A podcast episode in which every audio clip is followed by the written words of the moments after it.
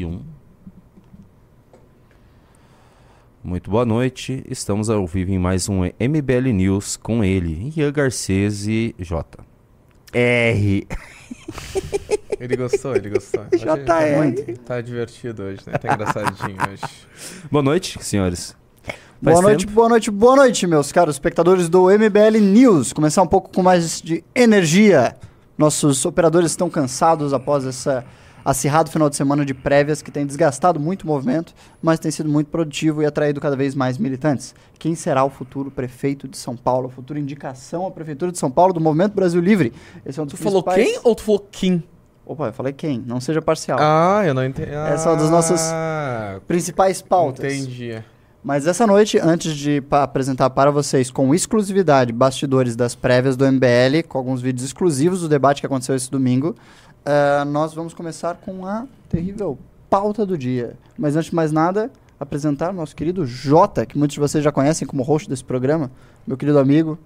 Boa noite, Garcês. É um prazer estar aqui de volta contigo. Muito- Da última vez a gente deu uma brigadinha, mas o pessoal gostou, né? Viu? O pessoal gosta de uma treta, gosta de uma briga, gosta de uma discussão. Gostou, é? Gostaram, gostaram. Vocês brigaram? brigou? Brigamos da última vez? A gente discordou de uns A 3, última 4 vez? pontos. Qual ponto? 3, 4 pontos. Qual ponto Não esquece que é discordaste? de Curitiba, né? Mas. Mas Não qual, esquece- mas qual um ponto deles, discordaste? um deles, inclusive, um dos pontos que a gente discordou, a gente vai retomar hoje. Ah, vai? É, nós vamos retomar. Mas primeiro tu pode ler a pauta. Com novos argumentos, imagina. É, não, não, não, não. São os mesmos argumentos de sempre. Eu acho que tu que vai ter que mudar um pouquinho. É, mas tu vais ler, ler a pauta? Sem dúvida. Então, Curitiba. primeiramente, talvez uma das notícias mais importantes dos bastidores dos acontecimentos políticos dos últimos dias. Vamos lá? Acordo pode definir quem será o próximo PGR, ou seja, o Procurador-Geral da República, aquele responsável por investigar as principais autoridades e políticos do país. Enquanto petistas discutem a possibilidade de manter Jair Bolsonaro no pleito, Alexandre de Moraes já está costurando um acordo para garantir a cassação do ex-presidente, a cassação dos direitos políticos que já entrou em julgamento no último dia 22. Em suma, em uma conversa particular do ministro com seu colega Gilmar Mendes, não nos pergunte como conseguimos esses bastidores, nossas fontes são protegidas. Ah, foi levada a questão de que se o dia 8 passar impune, a fragilidade do Estado ficará exposta.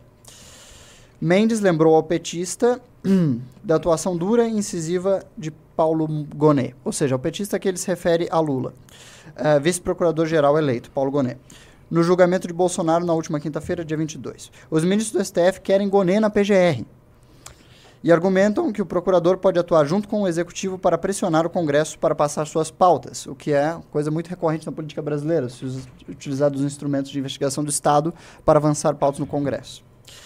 Lula, dentre os petistas, parece ser mais suscetível a aceita- aceitar a cassação de Bolsonaro sem tentar intervenções, pois não enxerga ninguém capaz de derrotá-lo em 26, além de estar muito mais preocupado em lidar com o parlamento dominado por Arthur Lira.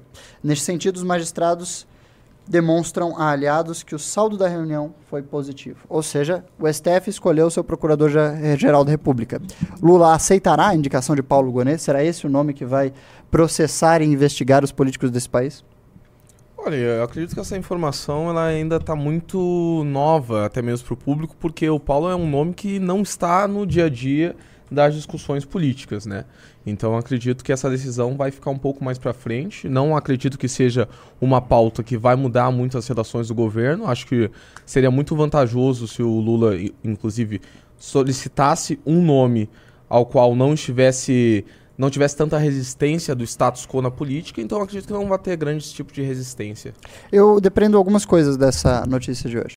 Ah, primeiramente, importante percebermos que o Lula ah, não enxerga com maus olhos a cassação do Bolsonaro, ao passo que a base petista ah, começa a fazer o cálculo político de que se o Bolsonaro for tiver seus direitos políticos cassados, sobe aos holofotes como possibilidade viável eleitoral à presidência Tarcísio. E Tarcísio com menor rejeição já preocupa uma ala significativa do petismo. Você pode ver que ah, o Dirceu, José Dirceu, articulador histórico dessa república, responsável por grandes articulações em momentos cruciais da nossa história, ah, já começou a mover os seus peões para tentar fazer com que seja desarticulada a cassação do Bolsonaro nesse julgamento que iniciou no dia 22. E a segunda coisa que eu acho que é importante se depreender desse ocorrido é que, para muitos, Paulo Gonet se tornou conhecido agora. Se tornou conhecido a partir do dia 22, porque ele está envolvido diretamente, é um dos ah, encarregados pelo julgamento aí.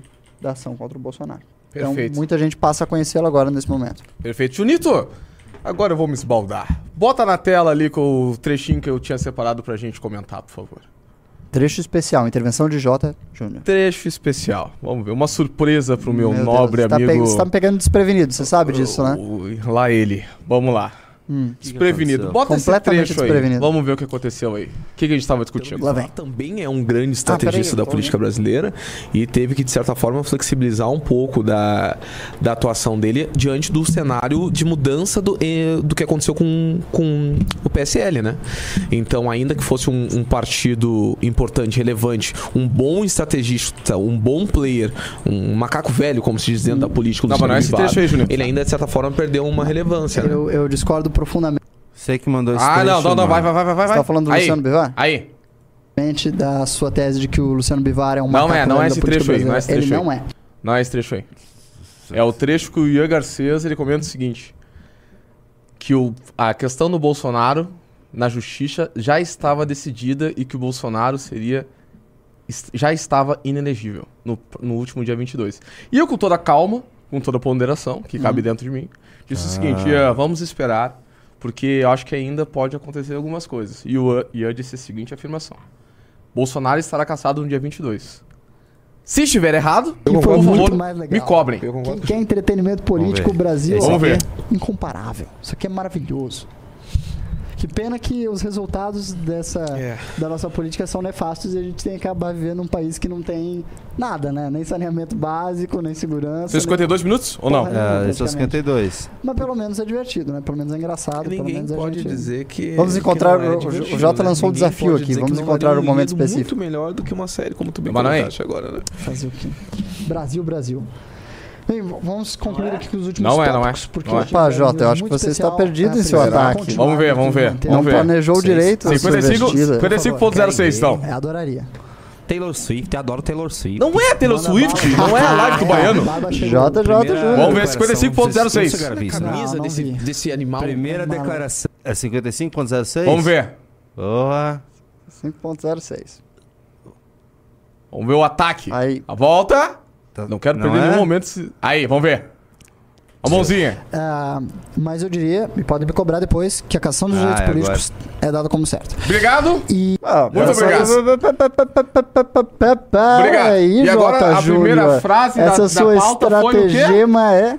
Vamos ver. A primeira frase que o Ian Garcês falou hoje no programa foi o seguinte: Enquanto petistas discutem a possibilidade de manter Jair Bolsonaro no pleito.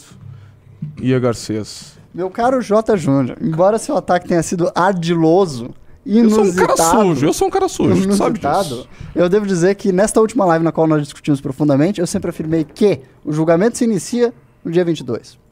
Porém, Sim. porém, última quinta-feira. Porém, é obviamente que o julgamento leva bastante tempo. Sim. A minha análise continua estabelecida. Ele terá os direitos políticos dele ah, revogados. Eu continuo a defender isso, mas nós só saberemos a verdade, se eu estou errado ou não, Sim. quando o julgamento se encerrar. Não, perfeito. Qualquer um dos ah, juízes dessa ah, investigação, desse, desse processo, pode pedir vista de 90 dias. A gente Sim. pode só ter a conclusão disso daqui a 4, 5 meses. Mas a minha avaliação política é que, por mais que petistas tentem desarticular ah, o processo, nós veremos o Jair Bolsonaro ter os seus Que políticos ele já está caçado. Eu- É, mantemos. Mantemos. Então tá.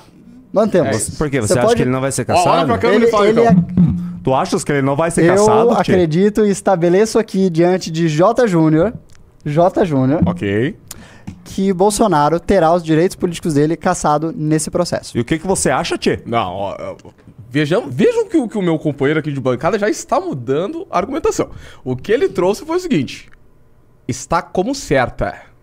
Foi essa questão que o Garcês trouxe. Eu dou como e certa. eu vim de uma forma. Olha ele, olha ele, olha ele. Hum, entendi. Hum, Então, então, Jota, entendi. se- sejamos mais corajosos. Estabeleça a sua posição para a câmera. A minha posição é a seguinte, tá? Ah. Estão, os petistas estarão aguardando, assim como o Supremo Tribunal Federal, o TSE, etc., e outros players que estão envolvidos no processo de cassação do ex-presidente Jair Bolsonaro, ficarão observando como a direita, representada principalmente por Bolsonaro, vai se articular politicamente nos próximos meses. Se o governo Lula não conseguir aprovar nada relevante, se o governo Lula, e principalmente na figura do Rui Costa, que todo dia acorda com uma sugestiva demissão no meu Twitter, pra quem me segue no Twitter, arroba Negro, todos os dias eu coloco. Bom dia!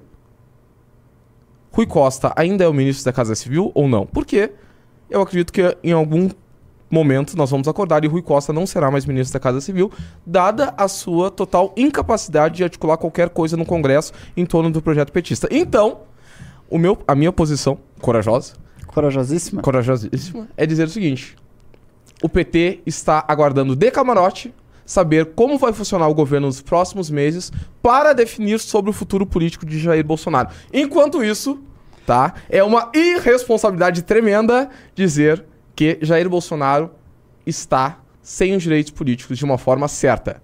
Se alguém disse isso, não sei. Vocês Muito- puderam ver nos Falou, últimos falou e momentos. não disse nada. Muito cômoda a análise do. Jota, não? Claro, muito cômoda. claro. Nossa, Olha, Eu sou um eu cara acho- ponderado. É tipo Ponderado, aquela Ponderado, análise. prudente. análise. É a análise do professor Girafales, né? Que Análise o time professor- pode ganhar, perder ou empatar. Com certeza. Ah, ponderado, ponderado. Eu não cravo nada. Não cravo nada Mas você enquanto a bola ainda está rolando. Você estabeleceu uma correlação. Ok. A correlação é a seguinte.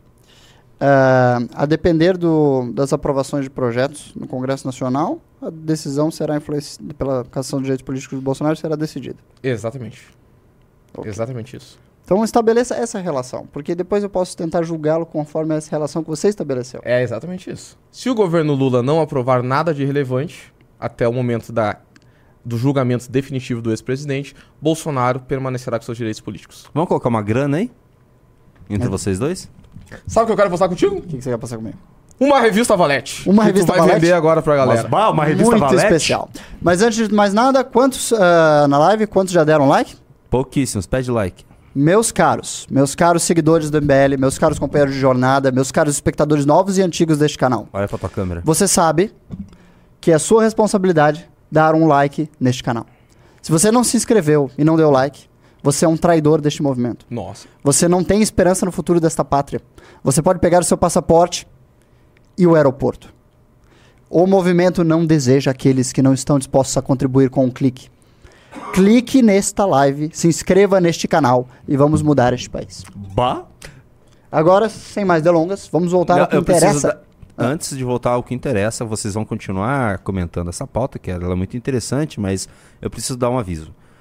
É, pessoal da Roxinha, especificamente da Roxinha, assim que a gente chegar a mil é, inscritos, a gente está quase lá, estamos com 947, vai ter mais sorteio de revista. E hoje à noite, depois eu dou esse recado, pode continuar. Então, um recado especial. Bah. Como eu e o Jota tomamos esta live de assalto hoje à tarde, embora eu não soubesse que o Jota estava tramando esta live para poder planejar um ataque a mim, ah, nós temos o controle do que é feito aqui. E, portanto, nós estabelecemos de comum acordo que qualquer pessoa que no decorrer desta live assinar o Clube MBL em clube.mbl.org.br receberá exclusivamente em sua casa uma revista Valete. Uma revista Valete da próxima edição, que conta os bastidores da história dos acontecimentos das marchas de 2013 que mudaram a realidade deste país e que estabeleceram os alicerces para que a nova direita surgisse e organizações como o Movimento Brasil Livre. Então, se você quer entender uma boa parte da história do Brasil, contada por pessoas que tiveram um grande papel nos bastidores dela, a edição, a próxima edição da Valete conta esses segredos. Então, assine o Clube MBL hoje e tenha acesso a informação exclusiva de qualidade que ninguém mais no Brasil vai te dar. Só hoje, todo mundo que assinar, durante a live, recebe em casa. Coisa maravilhosa de Deus, né? Coisa maravilhosa ver o Ian contando isso, né? Porque Muito. caso vocês não saibam, o Ian é humilde demais pra assumir isso, mas esse cara tem total competência pra tá contando de cabo a rabo o que aconteceu naquele momento. Como ele faz na academia. Quem fez academia como eu, teve a honra de ter esse brilhante professor aí. É, as inscrições da academia só abrem ano que vem. Mas quem faz Academia MBL ah, tem acesso, é claro, ao curso que a gente dá de História do MBL, História do Impeachment, História do PT e ah, muitas ah, informações são absolutamente necessárias para entender o Brasil e que ninguém mais ensina. A MBL cumpre essa função. Mas então, meu querido, meu querido ah, Junito da galera, eu vou passar a pauta 2 já, porque eu quero esgotar algumas dos principais acontecimentos políticos do país hoje, para a gente poder vo- focar no que mais me interessa. Começa com P. prévias do Movimento Brasil É, eu Livre. sabia. Nós temos bastidores, nós temos vídeos, nós temos gravações, temos tudo sobre essa decisão importante do movimento. Mas antes, vamos às pautas. Mas bah. Mas bah, meu caro, mas bah, meu caro colar. Segunda pauta do dia, muito significativa. Coronel da PM diz que a BIM avisou sobre as invasões do dia 8. Novamente, se confirmando o que o MBL tem atestado através de suas lives faz bastante tempo, de que houve uma certa conivência do governo Lula com as invasões dos três poderes no dia 8. Vamos lá. A CPI do dia 8 do 1 interroga nesta segunda-feira Jorge Eduardo Naime, ex-chefe do Departamento Operacional da Polícia Militar do Distrito Federal. Naime voltou a declarar que a ação da PM sempre foi limitada pelas Forças Armadas. O depoimento dá sequência aos trabalhos da Comissão Parlamentar Mista de Inquérito que investiga os atos golpistas ocorridos em Brasília. Mais cedo, o coronel recebeu aval do STF para ficar em silêncio em questões que possam levar à autoincriminação e chegou a apresentar um atestado de depressão que o dispensaria de comparecer à comissão. A Secretaria do Colegiado, no entanto, pediu a reavaliação do laudo pela Junta Médica do Senado. O coronel passou pela checagem médica e garantiu que, independente do laudo, iria falar na comissão que investiga os atos golpistas do dia 8 de janeiro em Brasília. Naime iniciou seu depoimento dizendo que não está em condições físicas plenas e afirma estar preso há cinco meses sem saber o porquê. Ele recorda estar de licença quando foi acionado para conter as ações golpistas do dia 8 de 1. De acordo com o coronel, sua condição de preso o impediu de tomar conhecimento sobre o andamento das investigações. Muito bem. Ou seja, mais fatos que estão imputando uma narrativa sobre o governo de que ele tinha uma certa ciência do planejamento ocorrido. Como você tem avaliado aí o desempenho da CPMI? Em que rumo ela vai chegar? O desempenho da CPMI, ela já vem sendo trazida aqui nas lives há muito tempo, né? Principalmente nas análises renais. Eu acredito que o Renan ele tem um posicionamento muito forte sobre isso.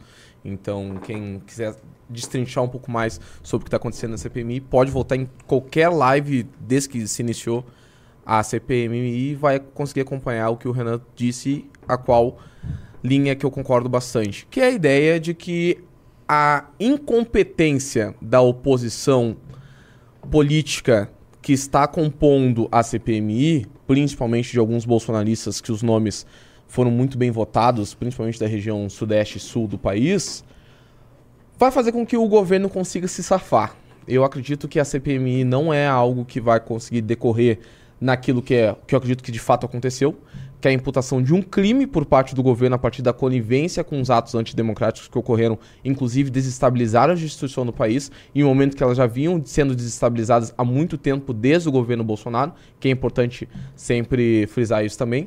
Acredito que houve uma influência das duas partes, então acredito que sim, envolviam muitos bolsonaristas raivosos, antidemocráticos, que realmente buscavam uma intervenção, seja ela federal, seja ela militar, etc., mas uma ameaça institucional, de acordo também com o objetivo do PT de aumentar os seus poderes a partir daquele momento que eles poderiam dizer: olha, estamos diante de uma ameaça democrática. Então, para isso, é possível maximizar a atuação do Lula e, consequentemente, aumentar o poder de- dele sobre os demais poderes em torno de uma suposta defesa da democracia.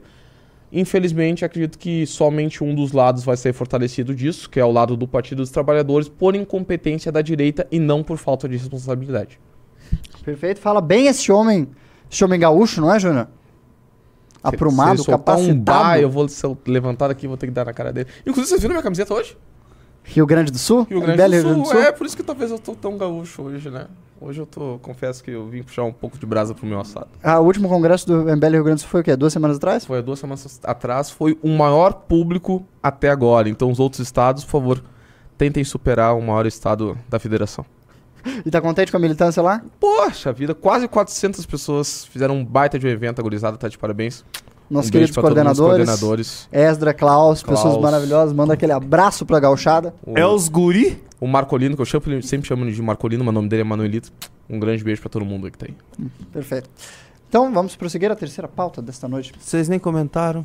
Bom, comentário. Ei, eu quero saber a tua opinião A também. minha opinião? É, Eu por favor. revelado a minha opinião em múltiplas lives. Ah, mas a minha análise não difere tanto da sua. Com- E a análise que o Ricardo vinha fazendo no MBL News já faz bastante tempo. Ah, quando se iniciou o processo de pedir SMI, SPMI, foi iniciada primeiramente pela. Vamos fazer um- uma análise histórica do procedimento. Primeiramente pela esquerda, ou seja, primeiramente por partidos à margem da, do principal veio da esquerda, PSOL, Rede, etc.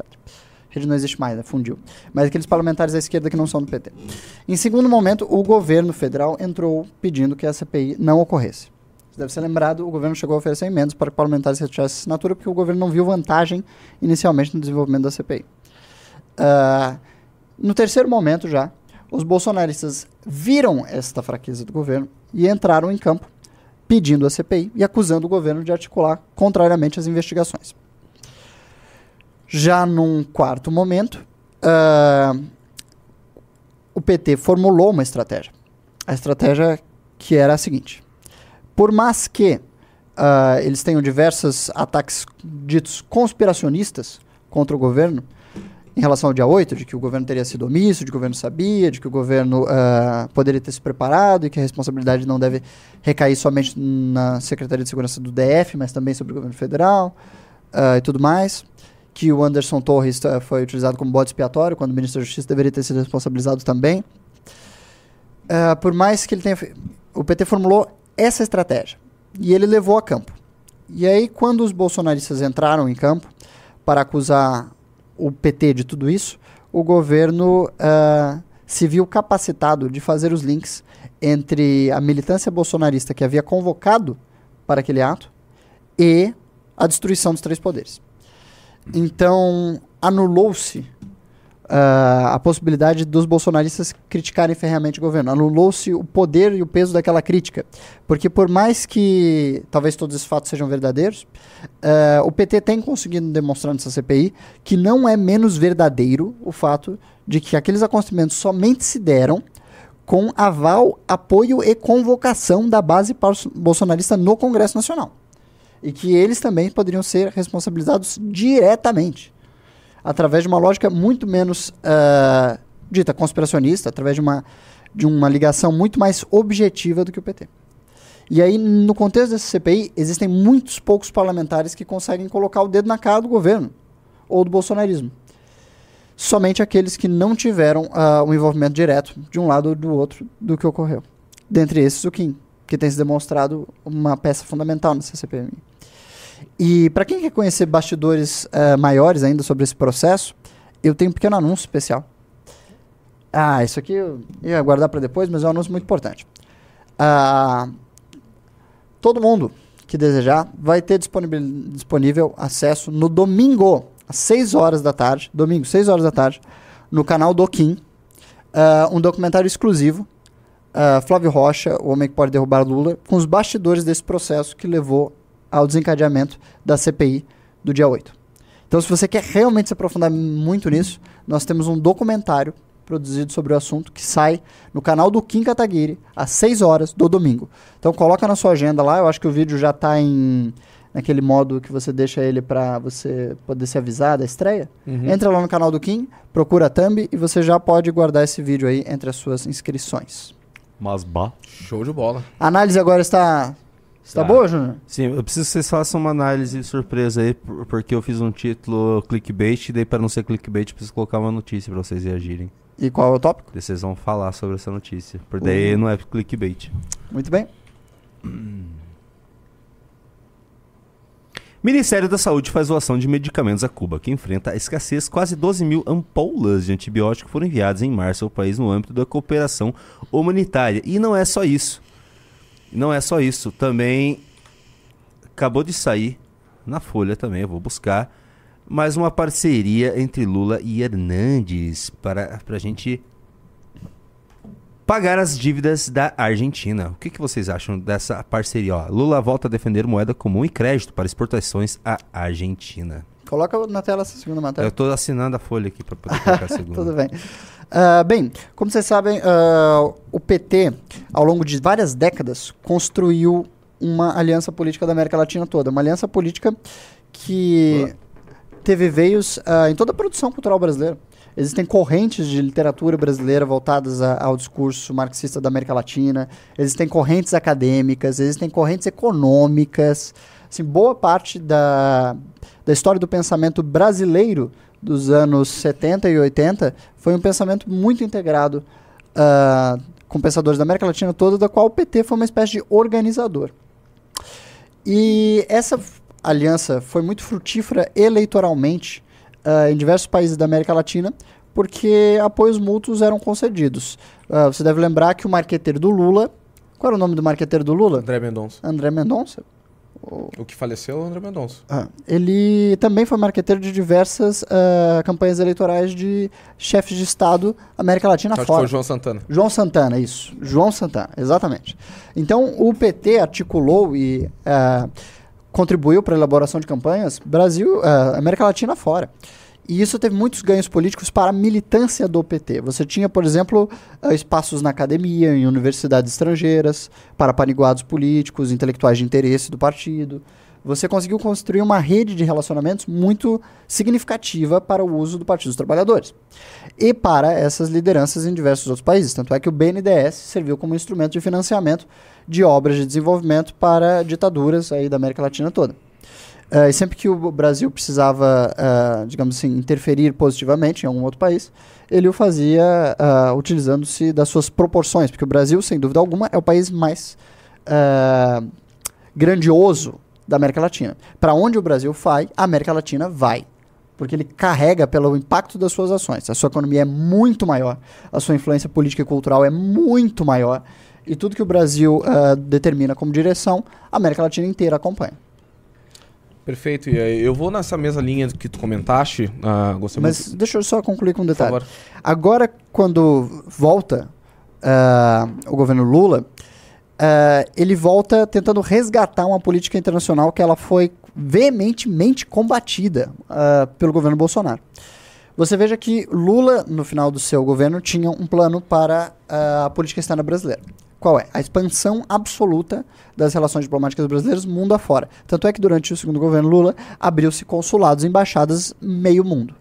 Ou seja, nós passamos a ter embaixadas e consulados em boa parte da África, porque eh, dentro do plano estratégico do governo para o exterior era considerado que o Brasil deveria eh, não só estabelecer novas relações, mas ser uma espécie de tribunal de conciliação de disputas internacionais, que ele deveria ocupar um papel considerado, até pela tradição do Itamaraty, como próprio do Brasil, ser uma, um grande órgão conciliador de disputas mundo afora, favorecendo às vezes as nações ah, do hemisfério sul. Ah, e isso foi completamente trocado de posição, revertido pelo governo Bolsonaro, porque o governo Bolsonaro ah, optou por uma outra política, uma política que se aproximava muito à política que foi tentada pelo Fernando Collor, que era a seguinte: vamos estabelecer uma relação especial com os Estados Unidos e, no máximo, a Inglaterra. E essa relação especial deve nos privilegiar ah, e deve ser uma relação que ah, coloque eles em primeiro lugar e desfavoreça interesses de outras relações menos substanciais que o Brasil possa vir a ter. E isso foi tentado pelo Bolsonaro. Eh, também foi estabelecido pelo Bolsonaro cortar diversas embaixadas e consulados do mundo afora que tinham um custo muito elevado. Bolsonaro eh, acabou com diversas embaixadas e consulados em nações consideradas menos significativas para as relações diplomáticas brasileiras. E agora o Lula tenta restabelecer aquela tradição que ele havia iniciado a construção, que é a tradição da relação bilateral com todos os países, de ser um grande órgão de conciliamento e de ter uma relação especial com os, os países mais próximos, com, ou seja, com os países que fazem fronteira com o Brasil. E essas ações que nós estamos vendo agora são a primeira manifestação disso. Mas minha aposta para o Brasil, porque eu sou um homem de apostas, eu faço análise para o futuro, diferente do meu caro amigo Jota, Entendi, que se entendi. coloca em cima peguei, do muro Peguei, peguei, peguei. a- a é de que o Brasil vai reforçar ah, o estabelecimento de consulados e embaixadas mundo afora e vai tentar ah, reinstituir os empréstimos do BNDES para as ditaduras amigas. E essas primeiras demonstrações, que são, digamos assim, menos criticáveis, como o envio de antibióticos, que é uma ação humanitária, são os primeiros passos nessa direção. E o empréstimo do financiamento do pelo BNDES de um gasoduto na Argentina. É, é um daqueles financiamentos de obras de infraestrutura que nós vimos no passado, Não, que agora são. Olha só o detalhe, como parte de uma lista de 100 pontos que vão marcar o relançamento da parceria estratégica entre os dois países. Esse é só o começo, tem mais Esse é só o começo. 99. Não, sem dúvida alguma, é só o começo. ah, esse prepara o bolso, galera. E é interessante isso porque na semana passada a gente estava discutindo muito. Bota, bota aí, por favor, de novo. Ah, eu fechei. Desgraçado.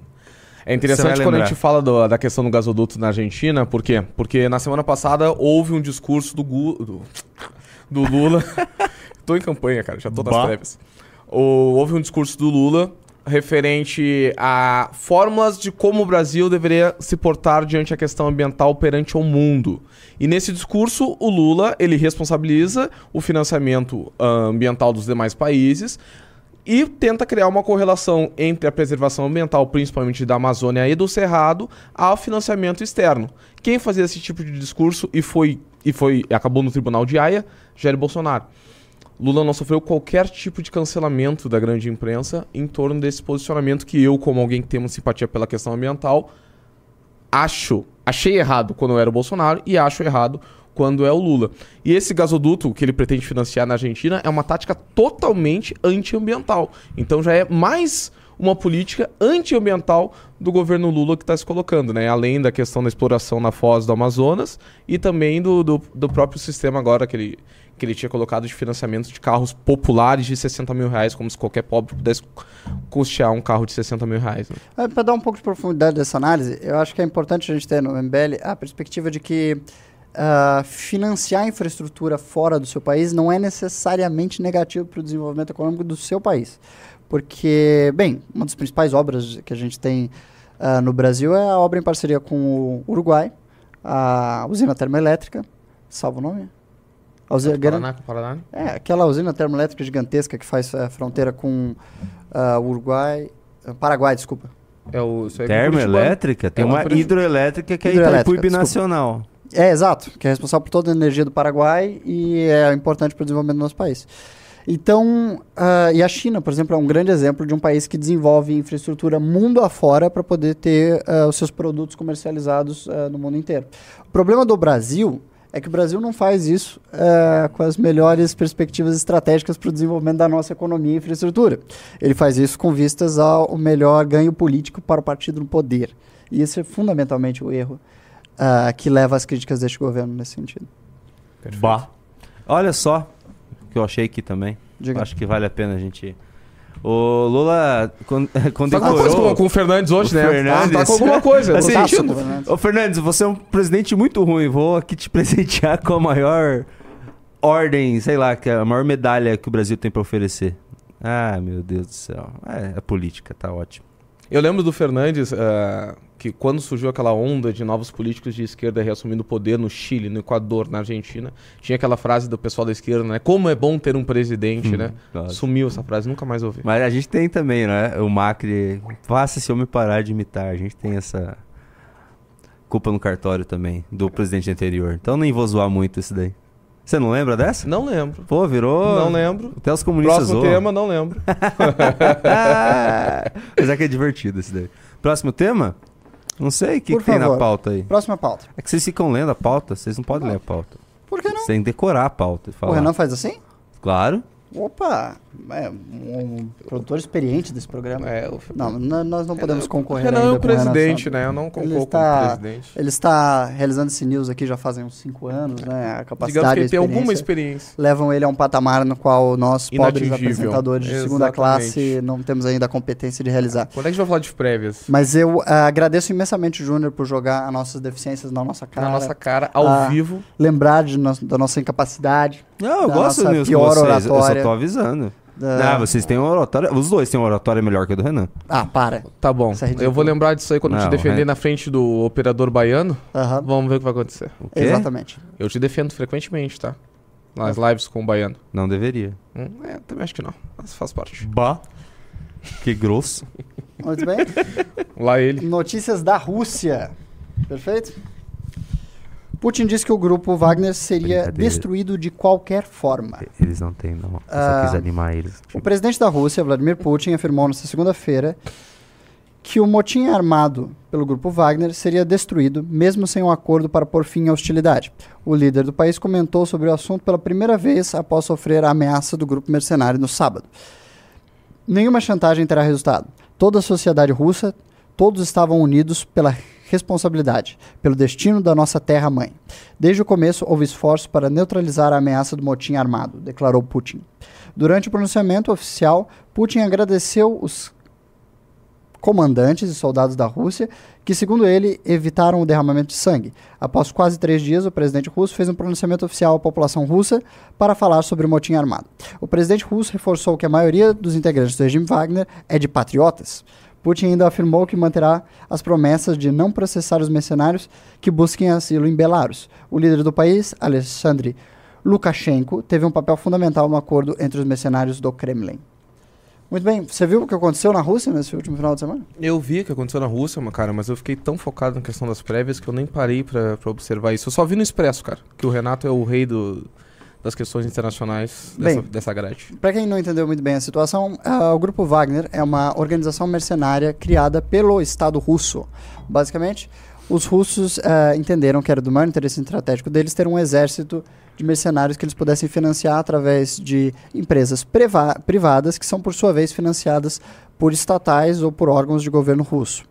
Ah, esse grupo Wagner já agiu em diversos ah, países da África, na qual o- a Rússia tem objetivos estratégicos, e, e também no Oriente Médio, ah, em contratos ah, nas quais eles eram pagos através de parte da produção de petróleo dos territórios conquistados.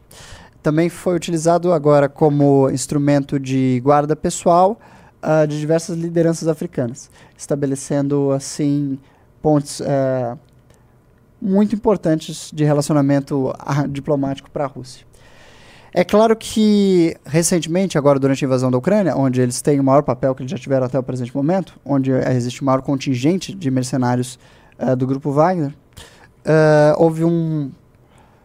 Vou, vou colocar em termos de um desentendimento. E a Rússia eh, fez um ataque às fileiras do, do grupo Wagner e eles decidiram se rebelar e fazer um motim e até invadir uma cidade russa. Mas isso foi rapidamente desarticulado por Alexander Lutsenko, que é um líder de Estado de uma nação próxima, uma nação ah, satélite da Rússia. E a situação parece ter se apaziguado ah, completamente. Me parece, pela minha interpretação dos fatos, que o grupo Wagner de fato nunca teve chance de dar um golpe na Rússia ou, ou algo dessa escala, como alguns analistas políticos fal- diziam no momento. Porque é um grupo que só existe eh, e só se possibilita através do financiamento estatal da própria Rússia. Então, sem mais delongas, vamos às prévias. Eu acho que esse é o grande assunto do dia, esse Vamos é o grande prévias. tópico do momento. Vamos às prévias. E eu queria saber se o nosso operador eh, consegue nos passar algo de exclusividade que nós trouxemos para este evento. Olha o homem! Agora, para vocês, Aquela lá é barriga do Renato Batista? alguns momentos exclusivos do debate aberto para o povo que aconteceu na Paulista. Não, deixa a gente contemporizar um pouco, porque as pessoas talvez não saibam o que elas vão ver agora, mas é muito importante. O que aconteceu esse domingo, meu caro Jota? O que aconteceu esse domingo? Este domingo aconteceu um exemplo de democracia, algo inédito. Eu sempre gosto de dizer que é inédito no país, porque as prévias que aconteceram no PSDB não são exemplo de absolutamente nada. Nós, da MBL, tivemos a honra de ir às ruas para fazer com que, pela primeira vez, houvesse uma sabatina popular. Ou seja, nós tivemos com cerca de 200, 300 pessoas constantemente durante uma hora e meia assistindo um debate entre duas das maiores figuras políticas do estado de São Paulo, o deputado estadual Guto Zacarias e o deputado federal Kim Kataguiri. Lá nesse debate foi possível responder não somente perguntas de militantes e simpatizantes do movimento, mas também de populares que passavam pelas ruas e que certamente agora veem no MBL a melhor possibilidade de representação a partir de 2024 na nossa candidatura. Quaisquer que seja o vencedor, eu tenho convicção que o nosso candidato tende a fazer a maior oposição ao candidato que hoje é líder nas pesquisas, Guilherme Boulos. Mas antes de passar o vídeo, eu ainda acho que é importante esclarecer isso. Quando a gente fez essa prévia abertas para o povão, é literalmente abertas para o povão. E eu acho que isso nenhum candidato já fez em São Paulo. Você montar o seu debate público e deixar o microfone aberto para qualquer um passando na Avenida Paulista, a rua mais movimentada de São Paulo, que fica fechada aos domingos para os transeuntes, poder fazer a pergunta que quiser Qualquer para o uma. candidato que quiser. Assim, eu nunca vi um candidato à prefeitura de São Paulo fazer isso. Sabe, se colocar de peito aberto contra o povo para responder qualquer eh, indagamento. Porque realmente é muito difícil. Quando você vai ser candidato para alguma coisa, especialmente a prefeitura da maior cidade da América Latina, você não quer passar vergonha, né? Exatamente. E você nunca sabe o que vai vir da rua, do cidadão comum. Qual é a indignação, a preocupação dele. Mas para mostrar que o MBL está realmente disposto e aberto para tentar disputar uma prefeitura, a gente tem que mostrar que a gente faz política diferente. Que a nossa política tem que ser feita com coragem e completamente aberta a críticas e ao que vier. Foi lindo. Toca aí, Junito. Vamos ver. Esse aí não vai sair no canal quarta? Vai, vai sair inteiro no canal 4. A gente só vai mostrar alguns trechos especiais de hoje pro pessoal ver como é que foi. Tá. E dessa vez não tem desafio contra o Lula, não tem desafio na parada gay pra falar que o Lula é homofóbico ou não. Dessa vez, eu e meu colega, meu amigo, minha dobrada, meu deputado federal Kim Kataguiri, nós estamos fazendo algo histórico na cidade de São Paulo, que é uma sabatina com pergunta das pessoas daqui da nossa cidade de São Paulo, pra eles saberem por que que eu e o Kim nós queremos ser Primeiro, você é Quinha ou Guto? Ah, meu cara, eu sou um dos membros da comissão eleitoral do movimento, então eu não posso declarar meu apoio, até porque poderia influenciar os eleitores do News, do Clube MBL, que vão poder votar, vão poder votar aí a partir das 8 horas do dia da sexta-feira. Sexta-feira, dia 30. Jota, tu já te de- declaraste, né, o teu voto? Bah. candidatos a Mas peraí, peraí, peraí, peraí. É importante fazer esse anúncio antes de tudo.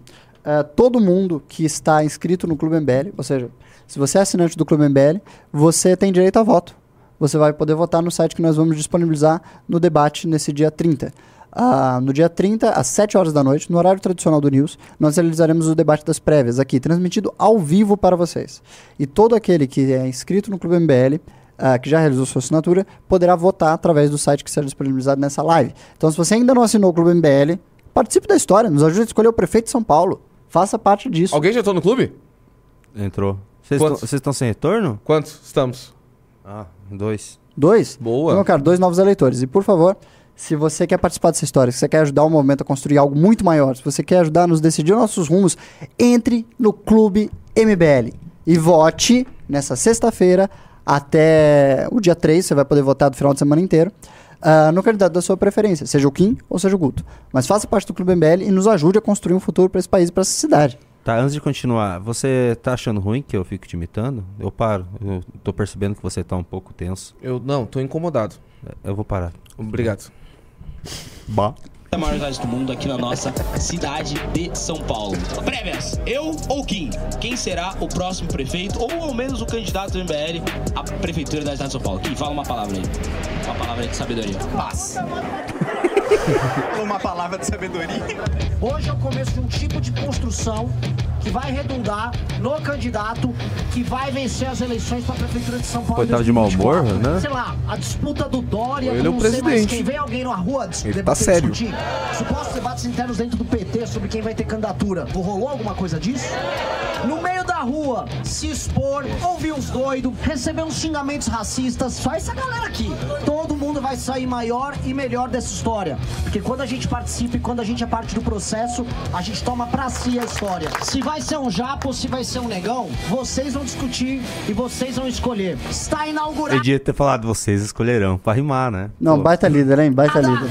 a disputa Não critica a por Guto favor. pra ser nosso pré-candidato a prefeito de São Paulo. É, hoje não vai ter gente mais. Para a alegria do Lula. Ainda bem. Falou, Lula, hein? Semana que vem a gente te pega, hein? Dessa vez você escapou. Boa tarde, São Paulo. Lá ele. Hoje é um dia muito importante para as nossas vidas, na realidade. Bem né? pontos Nós ao estamos fundo. pairando, desde a morte do Bruno Covas, vamos ser Eu não quero sinceros, passar tudo não, Júnior. É, pode dar uma Passa pra pergunta, eu quero uma pergunta. Quero Pergunta- pauleira. Quero pauleira, quero ver o que, que o povo perguntou. Quero ver pau. Uepa! E fala de novo, eu não entendi. Olha pra câmera. Ah, Tá, onde que é a pergunta? no meio do vídeo? Vai avançando. Aqui, ó. Aí, é, pronto. Uma popular. Uma Vamos ver. popular. Vamos ver o que, que o povo pergunta. Tá inaugurada a sabatina do povão. Há 30 anos atrás, um sindicalista falou que o Brasil seria um país de sociedade comunista e socialista. Eita, e hoje nós estamos vivendo isso. O que nós vamos fazer e onde, infelizmente, nós erramos? Acho que o primeiro ponto a gente errou em deixar né, que ah, o nosso país perdesse a esperança que a gente conseguiu construir nas manifestações de 2015 e de 2016. Né? Porque muitas vezes, vendo os absurdos todos os dias, a gente fica anestesiado, como a população brasileira está anestesiada. E a gente está lançando essas pré-candidaturas e fazendo essas prévias justamente para reavivar o sentimento de que a gente pode ter uma esperança, sim, de pela primeira vez ter na Prefeitura de São Paulo uma pessoa, eh, pessoa preparada, uma pessoa que não só tem um bom desempenho político, mas um bom desempenho técnico também, que tenha propostas de fato para a cidade, porque a gente sempre viu debates muito superficiais de gente que não estava preparada, que não tinha a menor noção da cidade, que não tinha a menor noção sequer do quais eram as competências ou as prerrogativas do prefeito. Esse é o nosso objetivo, reavivar o debate, trazer qualidade para o debate reacender a chama da esperança nas pessoas que a gente conseguiu em 2015 e 2016 trazer esse sentimento de mudança, mas que se perdeu ao longo do caminho e mostrar que por mais difícil que seja o momento que a gente está vivendo, mais absurdas que sejam decisões do Supremo Tribunal Federal, que mais, mais absurdo que seja ver o presidente da República recebendo Maduro e chamando o ditador da Nicarágua de democrata, ainda assim a gente tem os meios e as armas para retomar o poder que foi tirado da gente. Você disse, há 30 anos, ah, algum político, sindicalista disse que São Paulo seria, em resumo, uma cidade socialista. E há 30 anos, a cidade de São Paulo deu um recado bem claro para ele. Não vai. Não vai. E vai continuar não sendo. Porque São Paulo é nossa, não é do PCC. São Paulo é nossa, não é da Cracolândia, não é desse sindicalista, não é do PT, essa não é do PSOL, essa não é do PCdoB, não é de Felipe Neto, não é de artista nenhuma, é nossa. E o que é nosso, a gente cuida. O que é nosso, a gente Fala bem, trabalha. O que é nosso, a gente produz. melhor. E é isso que a gente vai É. continuar fazendo, seja eu, seja o Kiko foi uma candidato declaração de da voto? cidade de São Paulo. Não vai ter Guilherme Boulos, Eita. não vai ter PSOL, não vai ter PCdoB, vai ter a gente que trabalha todo dia, de é? segunda a sexta, acorda cedo, vai dormir tarde, trabalha no fim de semana, trabalha no feriado, produz e não fica com discursinho vagabundo no Twitter igual o senhor Felipe Neto. Toda vez que algum socialista falar que nossa cidade, nosso estado, nosso país vai virar um país socialista, um país comunista, nossa causa tem que ser muito simples. Vocês não vão porque nós não vamos deixar. Não passarão. Nossa, não passarão. Acho que tá Pode bom interromper. já, né? Eu acho que tá bom, eu acho que é o Tá bom. suficiente. Eu acho que todo mundo que vai ter acesso à votação depois dessa fala fica. Eu não vou. Fica esclarecido. Fica fica esclarecido. decidido? Esclarecido é uma palavra que não pode falar segundo a Prefeitura de São Caetano do Sul. Eu não vou declarar voto, só que eu não vou votar em quem não aceitou vir aqui fazer live comigo pra Roxinha e tá nesse momento fazendo live na Roxinha em vez de participar com a gente. Eita, entendi. eita. Vai, Guto! Hum, entendi. Entendi. Ó, a bancada gutista tá forte aqui Não. hoje, hein? Já que a Amanda anunciou o apoio ao deputado Kim Kataguiri Ela foi coordenada, ela foi convidada para ser pra coordenadora, ser coordenadora, é, houve um conchavo aí, né? Eu percebi isso. Enquanto nós, apoiadores do deputado estadual Guto Zacarias, fazemos isso convictos a partir dessa última fala dele, né? Vocês escolhem.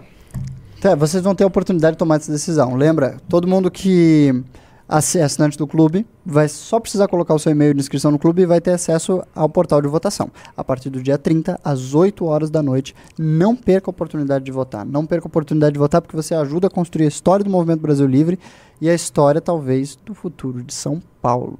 Já imaginou? O MBL com a prefeitura? Cada vez mais eu imagino, cada vez mais eu vejo se aproximando é, essa cena, assim. Porque não é à toa que, inclusive, o prefeito da própria cidade está de olho nas prévias do MBL, né? Derrete! Evato, Derreteu, né? De fato, de fato, vamos to- tocar alguns bastidores da. Oi? Ah, eu ia fazer uma pergunta. Não, mas antes disso, tem uma notícia aí que saiu do IG sobre a preocupação do prefeito Ricardo Nunes com as prévias do MBL. Ah, Você pode colocar essa notícia aí pra gente fazer um pequeno review? pela 15 vez, tá bom? Oh, já foi falado pelos articuladores anteriores? imagina se Ah, ele tá, ele tá, ele tá, Ele tá nos provocando, Hoje ele né? tá, Ele hoje tá- ele tá saidinho. É, f- é, Como que é tá ficando cada vez mais difícil fazer live com o Júnior, É, sabia? é, e ele tá ficando rigoroso, ele. critica os apresentadores ao É. vivo o tempo todo. Entendeu? Ah, muito obrigado, Júnior. É é? Rigorosíssimo. Achei. Ah, tá até marcado como roxinho, como se eu já tivesse clicado 300 vezes aqui. Mas É, roxinho. Ô, Mas é- louco! Nossa! Peraí, peraí, peraí, peraí. Peraí, peraí.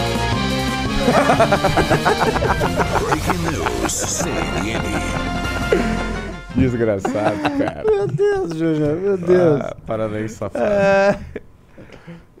Não, mas a análise que se coloca para o cenário político brasileiro, é, cenário político de São Paulo, de fato, é, tem um favorito essa eleição. Esse favorito é muito claro. Esse favorito é Guilherme Boulos. Todas as pesquisas, o Guilherme Boulos está destacado como uma pessoa que vai chegar no segundo turno. Ele é o favorito para ganhar. E para quem acha estranho São Paulo estar entregando a prefeitura para um, bem, um candidato de extrema esquerda, isso não é tão, eh, in- tão ah, incomum em São Paulo. A gente tem que lembrar que o São Paulo já elegeu Erundina, já elegeu Fernando Haddad, e que embora o interior de São Paulo seja muito mais à direita, seja muito mais tradicional, seja muito mais conservador, a verdade é que ah, o centro urbano de São Paulo é muito mais cosmopolita, é muito mais como? à esquerda, é muito mais... Bem, você sabe, é muito e mais como, é? Eu progressista. fiquei meio assustado quando eu vim morar aqui. E, portanto, ah, o que acontece aí é que, muito provavelmente, o Boulos vai ter um desempenho muito melhor na capital, no centro da capital, ah, nos, bem, nas regiões nobres de São Paulo, etc. E a gente vai ter que buscar o voto, né, se a gente estiver entrando nessa disputa com tudo, bem, nas periferias, na- nos bairros de, de classe média, onde o MBL conquista o seu eleitor. É, onde o deputado Guto Zacarias, inclusive, conseguiu um grande destaque nas últimas eleições para deputado estadual, principalmente nas periferias da cidade de São Paulo. Se isso quer dizer alguma coisa, eu não sei. Mas é apenas uma impressão que eu tive. Eu quero fazer uma- alguns comentários, sendo alguém que vem de fora, sendo alguém que. Eu nem olho como é que tá a disputa lá em Porto Alegre, porque está muito bem encaminhado para uma reeleição do atual prefeito Melo. Infelizmente, não vamos ter a possibilidade de. de de eleger novamente Nelson Marquesan, que é alguém que tem uma boa relação com, com o Movimento Brasil Livre aqui, né? Qual é a minha impressão? A primeira delas, se acalmem um pouco com o Boulos, tá? Ah, naturalmente que ele é uma ameaça, é alguém que vem construindo muito bem a sua trajetória política na cidade nos últimos anos, fez um belíssimo desempenho nas últimas eleições agora para a Câmara Federal. Porém, o que eu sempre percebo é que os candidatos mais à esquerda, e esse fenômeno acontece também lá em Porto Alegre, que é uma cidade que muitas pessoas acreditam ah, o Sul é conservador, mas, gente, Porto Alegre é bem diferente do que vocês imaginam, tá?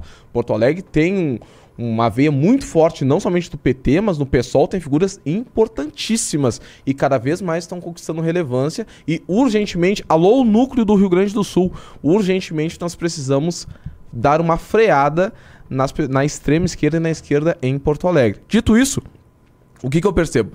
O pessoal sempre começa bem no período pré-eleitoral. Lá no Rio Grande do Sul, por exemplo, na, na capital, Luciana Genro sempre, sempre começa liderando todos os cenários para a prefeitura e nunca sequer chegou ao segundo turno ou teve qualquer tipo de, de, de posição relevante. Mas aqui em São Paulo, realmente, o Boulos já, já provou que realmente está com muito mais força do que o cenário de Porto Alegre que eu acabei de retratar.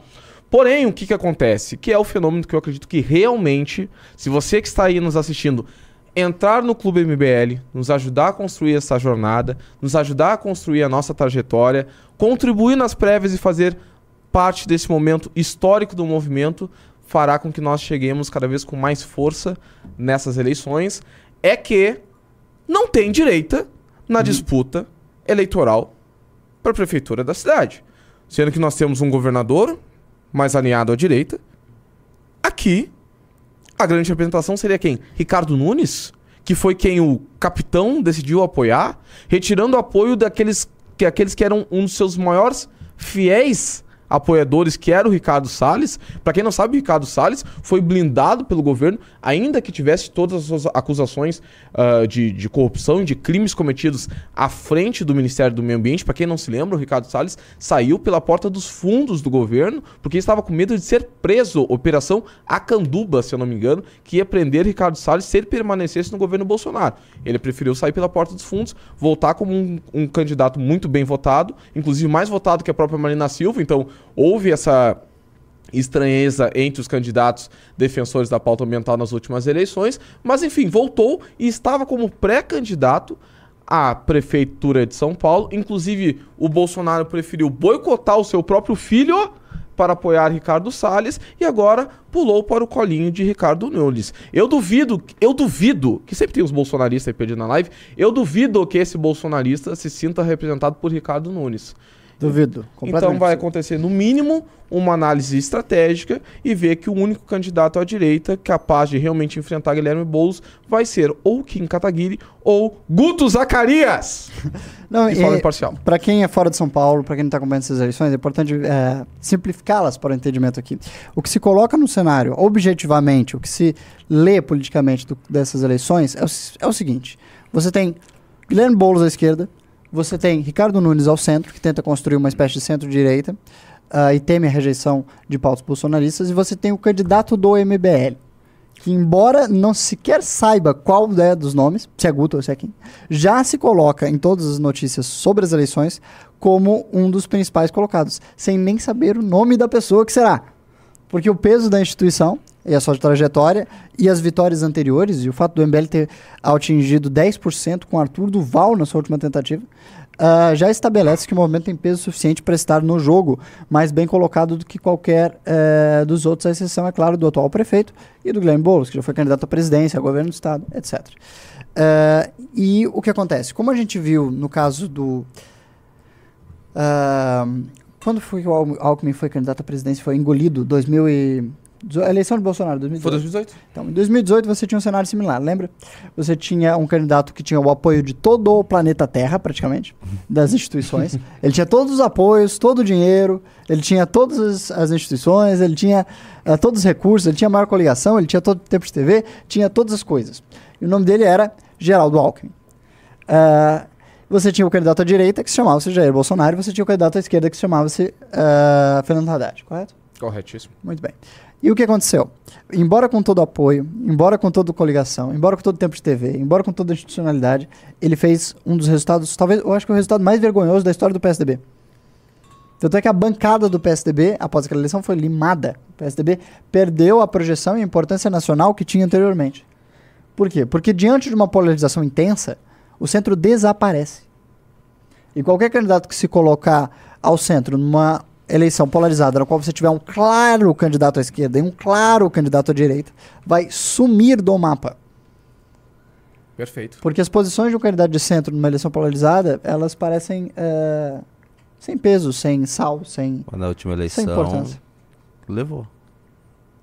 Como assim? A última eleição. Covas. O Covas levou. Ah, verdade, Covas levou, mas você não tinha um claro, claro candidato à direita. Ah, realmente e, e- e eu não vejo tanta polarização no geral no Brasil inteiro em eleições municipais. Não, de fato. Mas a eleição de São Paulo é a mais. ah, é a maior eleição do país municipal. É quase É, como se eu fosse acho um que o país Guto, inteiro. eu acho que o Guto vai, vai se dar bem enfrentando o Boulos. Ah, É, eu, tenho também certeza acho. que qualquer É, eu candidato eu do MBL acho. que enfrente o Boulos vai ser aquele que poderá fazer o melhor enfrentamento ao Boulos. E veja que muitas pessoas votaram no, no Jair Bolsonaro lá em 2018 com a seguinte perspectiva: ele é o mais capacitado a enfrentar o PT, não era isso? Com certeza. Com certeza. Essa foi a razão da maior parte dos votos do Bolsonaro. Certeza. Porque Tá, ele tô- tinha um discurso mais duro, era mais claro, era mais capaz. Peraí, toma água de novo. Toma água de novo. Isso, boa, Roxinha. É que a Roxinha manda tomar água, a gente tem que tomar água, né? Tudo bem. Hidratação. Hidratação é importante. Hidratação é importante. Nós, Boa, você Brasil que Podcast acompanha o. MBL, por favor, hidrate-se com frequência. Mas o que eu estava dizendo é, dado que o MBL está melhor posicionado para fazer esse confronto, que o Kim já faz esse confronto no Congresso Nacional, Muito bem. O melhor deputado federal, sim, disparado. você, Imagina, Iê Garcês, uma Câmara Federal sem Ki- Kim Kataguiri. é, seria vergonhoso. Seria vergonhoso, seria temeroso num governo Lula. Por favor, sua análise. Então, Você vê como o sujeito tenta influenciar o público do News, né? Já faz análise tomando água. Ele, ele, Joga ele e tá joga. vindo aqui dizer que, ah, mas e se o Kim for nosso candidato à prefeitura, e se ele ganhar a prefeitura de São Paulo, você não terá ele no Congresso Nacional. Eu, di- eu jamais falaria isso, Iê Garcês. Eu jamais falaria isso. Quem me conhece sabe que eu sou um sujeito sem segundas intenções. Mas para o pessoal que acompanha o MBL News, vamos dar as, as devidas proporções. A Prefeitura de São Paulo é muito mais importante do que um mandato de deputado federal. Um, um um prefeito de São Paulo consegue influenciar uma bancada inteira. 10, 15 deputados relacionados à cidade. E aí o poder do prefeito de São Paulo para influir os votos do Congresso Nacional é muito maior do que o de um deputado federal para mudar eh, o rumo do Congresso.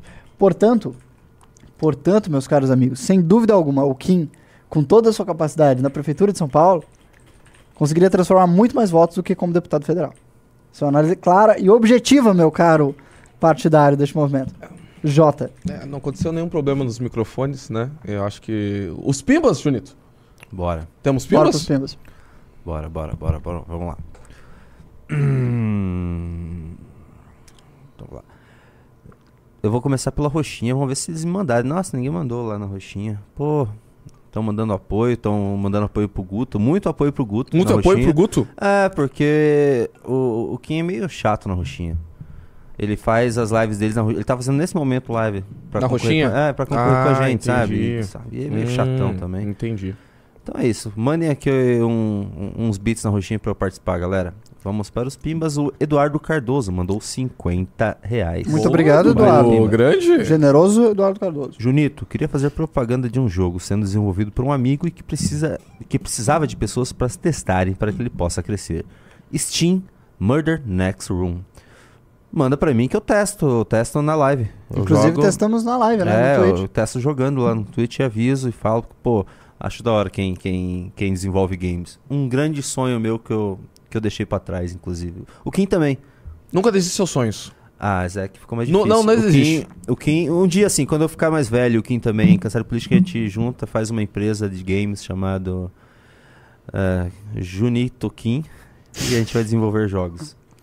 O Cortes do MBL não oficial mudou cincão, o Guto se mostrou muito esclarecido em sua fala. Esclarecido. Ah, eu vejo que, assim, as pessoas têm uma imagem do Guto hoje eh, de que, primeiro, ele é muito corajoso, porque ele se coloca diante das adversidades na rua para enfrentar o debatedor que for, seja quem for que vier, sem nenhum preparo Foca pré- lá, eu acho que as pessoas querem Sem nenhum- essas palavras. preparo prévio de quem será o desafiante ou com que perguntas ele virá. Porque quando você vai se preparar para um debate, vamos lá, um debate no Congresso, um debate eh, numa Câmara Municipal, um debate na televisão, um debate na rádio, você sabe quem é o seu adversário e você sabe qual é o tema.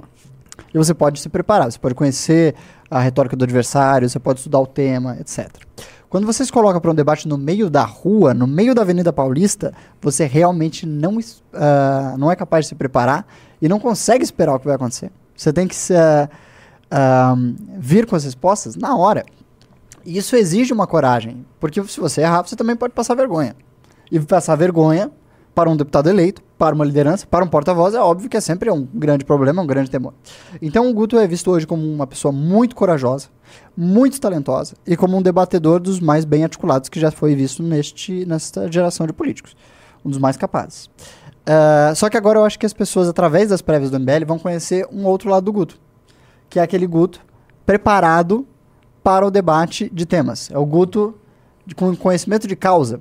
É o Guto Bah. que não precisa articular respostas na hora. É o Guto que consegue vir preparado e armado para destruir o, o adversário. Bah, Eu ele? acho que esse Guto é muito perigoso. Guto armado? E- o Guto armado é perigoso. É perigoso. O Guto Toma, armado baby. é capaz aí de mudar o rumo dessas prévias. Eu É. acho que o Guto armado é um grande É um desafiante. grande desafio. É. Porque Eu, nunca vi, mas eu tô curioso. Vamos ver como é que é. Muita gente já conhece o Kim, já conhece o estilo do Kim. O Kim é um dos debatedores mais técnicos que já se viu na política brasileira. Verdade. Bah. Ele pega um tema e ele estuda aquele tema com toda a atenção, toda a capacidade, toda a envergadura e o preparo dele. Bah. E aí ele se- se prepara com relação a todos os trejeitos do adversário, ele sabe o momento que o adversário gagueja, ele sabe o momento de fraqueza do adversário em cada ponto. Bah. Ele se prepara como se fosse um computador, uma calculadora. O Kim Bah. é um. Para, por favor. O Kim é um debatedor assim extremamente qualificado e que já derrotou muitos dos grandes nomes da política nacional em debates. Mas muita gente mesmo já foi assim ah, sepultada como debatedor pelo Kim. Bah. Ah, agora eu perdi, pô. Aí você me cortou, mano. Ah, Aqui tem um livro, né? Como vencer um debate. Não, ele é professor de debates. Professor na Academia MBL. Ele tem um curso inteiro no primeiro e segundo ano sobre ah, debates. E dois livros publicados já sobre o tema. Dois livros publicados sobre debate. Então, tipo, ele, ele realmente é um dos maiores debatedores que a política brasileira já viu. Eu nunca vi, assim, eu nunca vi o Kim perder um debate. Não, a única não. vez É que eu vi ele, a única vez que eu vi ele assim penar, mas não perdeu, foi com o Cardoso. Cardoso, eu ia dizer, o Cardoso. É. Mas convenhamos, o Cardoso foi um dos maiores debatedores da história do país. Mas É. também, o que que eles estavam debatendo? Impeachment da Dilma Rousseff. Sim. O que que o Cardoso era? O advogado da Dilma durante o processo de impeachment. Pois é. Mas lembrando é. que Arthur Duval venceu no podcast do Vilela, o relator do PL, da Sim. censura, Ah. venceu jogando fora de casa. Pareceu Jogando internacional. Mas essa não foi- foi, a foi maior bonito, vitória do foi Arthur. bonito. A maior vitória do Arthur foi quando ele foi sozinho é, naquele cancelamento que eles estavam fazendo dele, lá no aquela live do Ele contra o Nando. Sim. Uhum. Ele sozinho foi contra o Nando e todo mundo contra ele. Bernardo É um cara Kister, corajoso. Nossa, Não, é aquela a vez a coragem do Arthur é assustadora também. Mas eu acho que esse debate vai nos proporcionar ver um novo Guto. Ver o Guto. Que as pessoas conhecem o Guto pela técnica, as pessoas conhecem o Guto pela agilidade, pela fluidez, pela rapidez, pela esperteza. E ele foi muito bem no Pela- primeiro debate, viu? É, e pelo Ele foi carisma. muito bem no domingo. Inclusive, tu falou que tu viu o Kim perder o debate uma vez só. Tu, tu- onde é que tu estava domingo? Ah, não, isso foi há Não, só uma muitos muitos anos atrás. Só uma curiosidade. ah, tá. Eu acho que domingo tu. Não vou declarar o vencedor desse debate, tava em não outro vou. Ah, Ah, Os tá. espectadores que verão este debate aí nos próximos dias vão declarar o vencedor É dele. mesmo, quando é que é o debate? Aqui. Sexta-feira, né? Sexta-feira, dia 30. Sexta-feira. Imperdível. Ao vivo. Imperdível. Desculpa, ao, vi- me ao, vi- ao vivaço. E eu tô muito, sabe, esperançoso aí e orgulhoso de ver o nosso querido Guto alcançando um novo patamar, porque eu acho que essas prévias estão possibilitando ele mostrar um outro lado, que é o lado do Guto preparado, que conhece São Paulo, que vem capacitado a mostrar, sabe, o conhecimento de causa. Porque quando a gente lançou o Arthur Duval, candidato à prefeitura de São Paulo, as pessoas viam nele qualidades que eles veem no Guto. Ele é muito corajoso, ele é muito destemido, ele é muito capaz. Só que os jornalistas retratavam o Arthur Duval como se ele fosse o despreparado. O cara que não conhecia São Paulo. Você lembra disso, Junito? Lembro. Nossa. O modo como os jornalistas eh, tentavam retratá-lo era: ah, esse cara não entende nada do que tá fazendo, ele é um youtuber, ele não faz ideia de como funciona São Paulo. E ele destruiu nos debates. E E, aí- se tivesse mais debate, ele era prefeito. Ele chegou nos debates mostrando um conhecimento de causa que ninguém tinha. Você era aquela- assustador. Aquela entrevista, acho que foi com o É SBT, que ele, assustador. ele simplesmente destruiu a mulher, a mulher ficou gaguejando. Nossa, aquilo foi Era maravilhoso. assustador o, o conhecimento de causa do Arthur. assim. ele estudou com profundidade saúde pública em São Paulo, a segurança, ah, os problemas de infraestrutura, o plano diretor, todas as legislações municipais. O Arthur, assim, ele impressionou de tal forma ah, com a dedicação que ele tinha para saber es- estudar, compre- compreender e ah, vulgarizar os temas, não é o termo correto, é trazer esses temas que são complexos da realidade do município de uma forma limpa e transparente para que o eleitor e o cidadão compreendam do que se trata. Porque muitas vezes no debate político, assim, as pessoas praticamente ouvem eh, grego, sabe? Ah, qual, sobre como é que se forma a legislação, como é que se dá o plano diretor, como é que são essas ah, realidades por trás da realização de uma, de uma prefeitura, do trabalho de uma prefeitura. E o Arthur, ele tem um talento, que é o talento que fez ele se tornar um youtuber famoso, que é simplificar e condensar um tema até qualquer pessoa entender o que ele está falando. É verdade. É, a oratória do Arthur é invejável. Eu acompanhei muitos debates aqui de São Paulo, ainda que jamais imaginasse que eu viria ter um convívio diário com o Arthur, né? Ah, eu acompanhei muito bem o desempenho dele e achei realmente uma justiça muito grande, o que principalmente ocorreu nas pesquisas eleitorais, né? Se o Arthur realmente tivesse sido mostrado como um candidato mais competitivo, porque muita gente vota por medo, né? A gente Sim. sabe que essas, essas são as questões negativas das pesquisas eleitorais. Mas se o Arthur tivesse aparecido com a porcentagem que ele realmente fez nas urnas, eu tenho convicção que hoje ele estaria na prefeitura de São Paulo. De fato, muitas pessoas não votaram no Arthur porque pensavam que ele não teria chances. Chance. Mas quando você abriu as urnas, tivemos 10%. Se a gente tivesse tido um pouco mais de perspectiva de projeção de poder, certamente o Arthur poderia ter sido prefeito de São Paulo. Luciano. Mota mandou 20 reais. Que sorte que nós temos ficar em dúvida entre dois candidatos ótimos no mesmo espectro político. Normalmente nós escolhemos sempre o menos pior, mas o MBL veio para mudar essa concepção. Show. Exatamente. O MBL vem para mudar essa realidade. Já são alguns anos de trabalho, mas tenho certeza que agora estamos tendo cada vez mais porta-vozes para levar pelo Brasil. Daqui a alguns anos aí, ó. Espero jogar esse J aqui em outro lugar. Entendeu? Armado, J armado. O Ismael, J armado. o Ismael Almeida, Ismael Almeida, ele falou na roxinha. É verdade, nunca vi esses caras perderem debate. né? Não, o MBL ele tem uma tradição de não perder debate. É verdade. A gente aqui treina e prepara os candidatos porque o MBL é muito orgulhoso com relação ao seu histórico de vitória. A gente tem uma tradição de grandes vitórias. E ele De sempre estar preparado e capacitado. e ele fala também que o Guto tem muito potencial, mas com quem podemos mesmo ganhar. Cara, o Guto, ele tem um estilo de debate que é completamente diferente do Kim. Tipo, o Guto, ele tenta vencer o debate no carisma. Ele tem, o Guto, ele faz o adversário rir. Ele tá lá com o petista na mesa e ele tenta con- não apenas convencer o cara de que ele tá certo, mas fazer com que o sujeito se traia, sabe? Sorrindo pros argumentos dele. Porque quando você sorri pra pergunta do seu adversário, sabe? Você já... Aquele sorriso de... Hum, percebi, fui pego, sabe? Você já concede. Você já demonstra que o, seu adversário tem um tanto de razão. O seu Zé hoje, que é o- a pessoa mais famosa lá do, do Change do Guto, hoje é apaixonado pelo Guto. É, né? o Guto ele é, um, ele é uma espécie de debatedor Ele é um sedutor. que conquista o adversário. Ele, é, ele tem a síndrome de Dom Juan. Exato. Dom ele, Juanismo. ele faz o, o, o seu adversário, sabe, se colocar do lado dele, praticamente. É. Ao passo que o Kim não. O Kim é uma espécie de demolidor. Ele vai lá como se fosse um robô, uma calculadora de destruição, e ele vai com- tentando formar silogismos na cabeça do adversário, porque o adversário confessa que está errado. Você lembra o que ele fez com a Tabata Amaral no Talk Churras? Va- Eu adoro talk churras. Não, foi, foi maravilhoso. Eu Que ele, lembro, sim. ele levantou o xilogismo. O xilo, Silogismo. Silogismo? Nossa, Silogismo. Silogismo. Ah, silogismo. Na ca... Nossa Bonito tá senhora, bravo hoje, deu hein? ruim. Não, sim. Vai. Silogismo. Na cara dela, ó, se você acredita que X, então é Y, então é X. Você se recorda se todas as pessoas são transfóbicas? Eu não vi tua pergunta, desculpa, é que eu ia fazer uma piada com XY.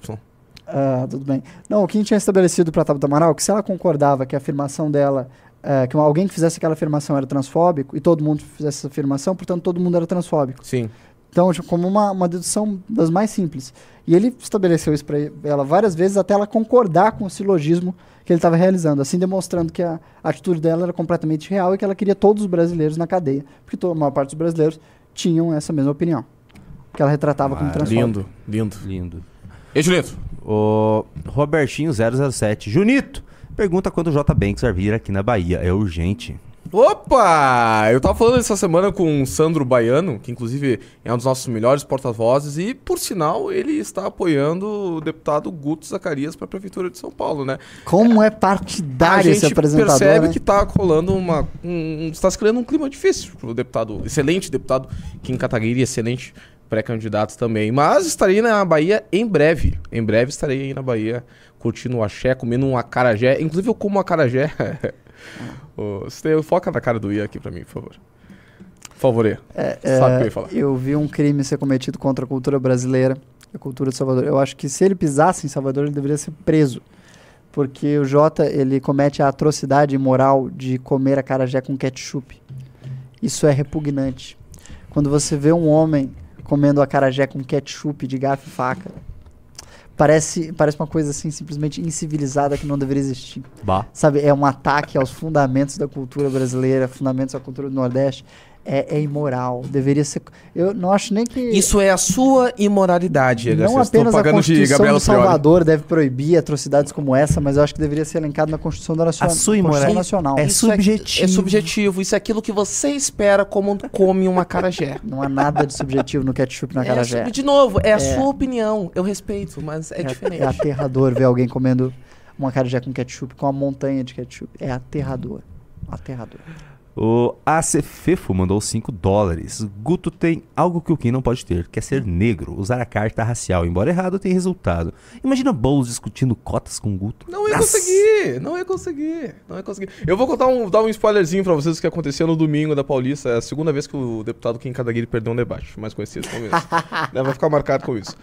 O deputado Kim Kataguiri chegou um momento que um tinha que fazer um elogio, aquilo que o outro era melhor do que do que o próprio deputado Kim e o que o Kim era melhor que ele. E o Kim falou o seguinte: deputado Guto, eu sou melhor que você porque eu, estou, eu tenho mais casca para enfrentar, porque o Boulos vai tentar destruir a sua vida. O deputado Kim, o deputado Guto olhou pra cara do deputado Kim e falou o seguinte, no fundo dos olhos dele: Eu vim da favela. Não é assim pro Boulos me destruir. Essa resposta, se o deputado Guto Zacarias fizer na cara do Boulos, ele já tem que escolher onde é que ele quer sentar, qual é a cadeira que ele quer na prefeitura. Uau. Desculpa, eu, tô, eu sou um, Uau. sou um pouco Mas competitivo. ele é um defensor passional do nosso querido Guto Eu tô, senti- eu, eu tô sentindo o clima pro Guto tá bem mais forte. Eu acho que tá- tá- sei, peraí, deixa Vira, eu falar, vira, volta, deixa eu vira, falar vira, algumas vira. palavras Vira, aqui em volta, defesa vira, do nosso vira, excelentíssimo Kim Kataguiri. Convenhamos que a trajetória política do Kim é uma trajetória muito mais estabelecida. Ele, Na Câmara Federal é um melhor deputado fei- federal. Pô, é o melhor deputado federal do Brasil. Com certeza. Ele participou, assim, centralmente do processo de impeachment de uma presidente da República. Ou seja, que, que- sabe, que deputado da geração dele pode dizer que teve tamanha importância na história do país? Na história Nenhum. política do país? Nenhum.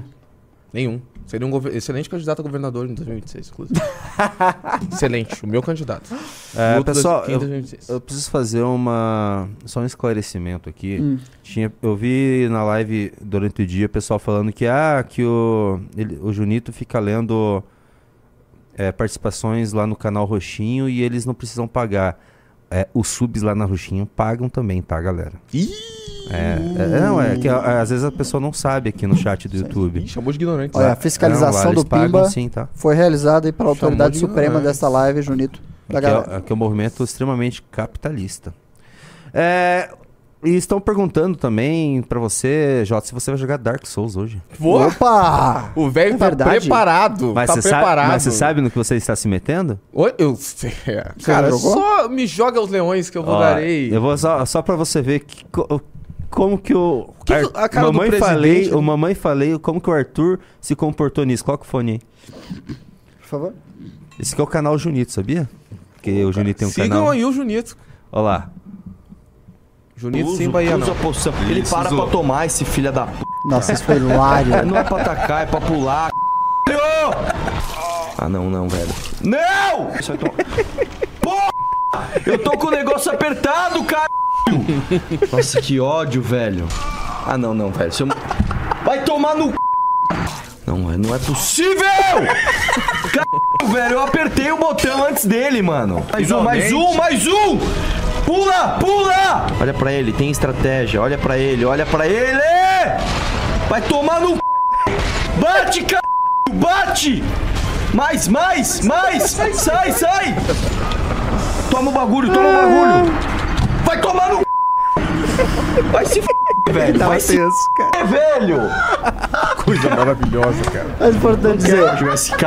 Vai tomar no c... Meu coração tá milhão, mano. Que ódio dessa mano. Uso, uso. Então, Jota, hoje é você, hein? mas importante dizer, os dois conseguiram triunfar sobre esse desafio. Os dois É, venceram. os dois. Os Só dois que assim, venceram. o Eu amo esse Jota, cara, eu amo esse cara. É um Jota, baita desafio. O Jota ele já jo- jogou videogame, ele joga FIFA, então ele já tem o domínio no controle. Eu acho que eu vou aumentar o desafio. Vai Não ser- faz, não faz. Esse é o boss tutorial. Eu acho que o dele vai ser o primeiro boss. Não, tem Não que ser faz, igual, não tem que ser igual. faz, não faz, não Tem faz. que ser igual. Não E- faz. Mas é igual pra todos. Teremos. Cotas em, ao contrário. em breve teremos a Amanda também no mesmo desafio. A gente vai fazer um Nossa, desafio com todo o mundo. da Amanda com vai ser Guto. hilário. Ah, da Amanda vai ser top. O da Amanda vai ser hilário. Eu acho que o da Amanda vai ser o melhor. Porque você percebe que certos aspectos da personalidade da pessoa afloram num desafio frustrante como esse. Com certeza. Entendeu? O Arthur ele mostra a ansiedade dele, ele mostra ah, a competição dele, porque ele é o cara mais competitivo, acho que, do movimento inteiro. Sem sombra de dúvida. Eu já preparei o próximo jogo pro desafio depois do Dark Souls. E o- Vai ser o Ga- Getting Over It. Ok? E o, Ar- e o Renan, ele, quando ele fica muito frustrado, ele fica muito quieto, né? Paciente. Ele começou, não, eu preciso, Ah. eu preciso mendrar um jeito de vencer esse desafio. Aí ele começou com um negócio do eu te respeito. Ah. Ele começa a criar os próprios ritos das coisas. Mas o Arthur tava odiando o jogo e ele só tava. É, porque ele não queria perder pro Renan. Exatamente. Ele só continuou é porque ele não queria perder pro Renan. que muito competitivo. Eu falei o nome do jogo, o próximo jogo, ele falou: Ah, não, ok. Coitado. É esse aí você vai jogar também, porque esse você não jogou. Eu? É o Getting Over It. Nunca ouvi falar. Nossa senhora. Ah! Então é isso aí, galera. Opa, tem mais participações. Opa, vamos lá. O Felipe Santana mandou 5 reais. Se o Kim perder as prévias, não aceitaremos o resultado. Vamos invadir o escritório Golpe? do MBL. Opa, Golpe, são declaração de golpistas. golpe. São golpistas. Defina o lado que você quer, a democracia ou o golpe. É, Paulo Felipe Maria mandou 10 reais. Ian e Jota. Sou o Paulo Felipe, vereador do MBL em Cruzeiro. Ah, nosso querido Paulo Felipe de Cruzeiro, sim, Grande. nosso porta-voz. Seria bacana Paulo. fazer o tipo Roda Viva com os candidatos Kim e Guto. Chamar os parceiros do MBL para sabatinar. Grande abraço. Ó, Dia 30. começou a. Dia 30. Chega aí, dia 30. Deixa eu ver se tem algum. Uma participação na roxinha. Não temos mais participação. É isso aí. Pessoal, daqui a pouco teremos live com o Jota. Anuncia aí, Jota. Ah, cara, agora eu fiquei um pouco nervoso. Te confesso que agora vendo o Arthur jogar, eu achei o jogo bem difícil. E tinha aquele Ah, personagem então, gigante. fala né? de novo, fala eu tô de novo. quase inventando uma dor de barriga aqui. Ah, cara, na verdade, minha namorada tá me chamando aqui no celular, então vou ter que ir pra casa mais Você cedo. namora. É isso aí. Dei né, as considerações finais. Por favor, faça sons. Como sempre, foi um prazer e um privilégio inenarrável estar neste grandioso programa, o MBL News. Queria dar aqui o meu abraço de amor e atenção ao meu J. Eu amo esse homem. E agradecer, é claro, todos os nossos espectadores, todos os nossos militantes, nossa querida produção, nosso querido jurídico da galera e pedir, é claro, que vocês participem da história desse movimento, votando a partir do dia 30 para decidir quem vai ser o candidato ao prefeito do MBL. Chegou um pimba. Eu vou ter que ler. Vai. O Hélio mandou 10 reais. Se não tem a capacidade e a paciência para vencer o boss tutorial do Dark Souls, não tem capacidade para ser político. Excelente ideia esse desafio. Só isso? Não vai nem comentar, Jota? Não, Eu achei- os achei- dois achei- venceram. Então, Achei pesado. Não, é claramente que Exato. tem muita responsabilidade sobre meus ombros, tá? Ok. Tem que botar na conta o racismo estrutural, outras questões que também vão me influenciar o meu desempenho hoje. Tô nervoso de verdade, Julito. Até mais, galera. obrigado. Vejo vocês na roxinha daqui a pouco às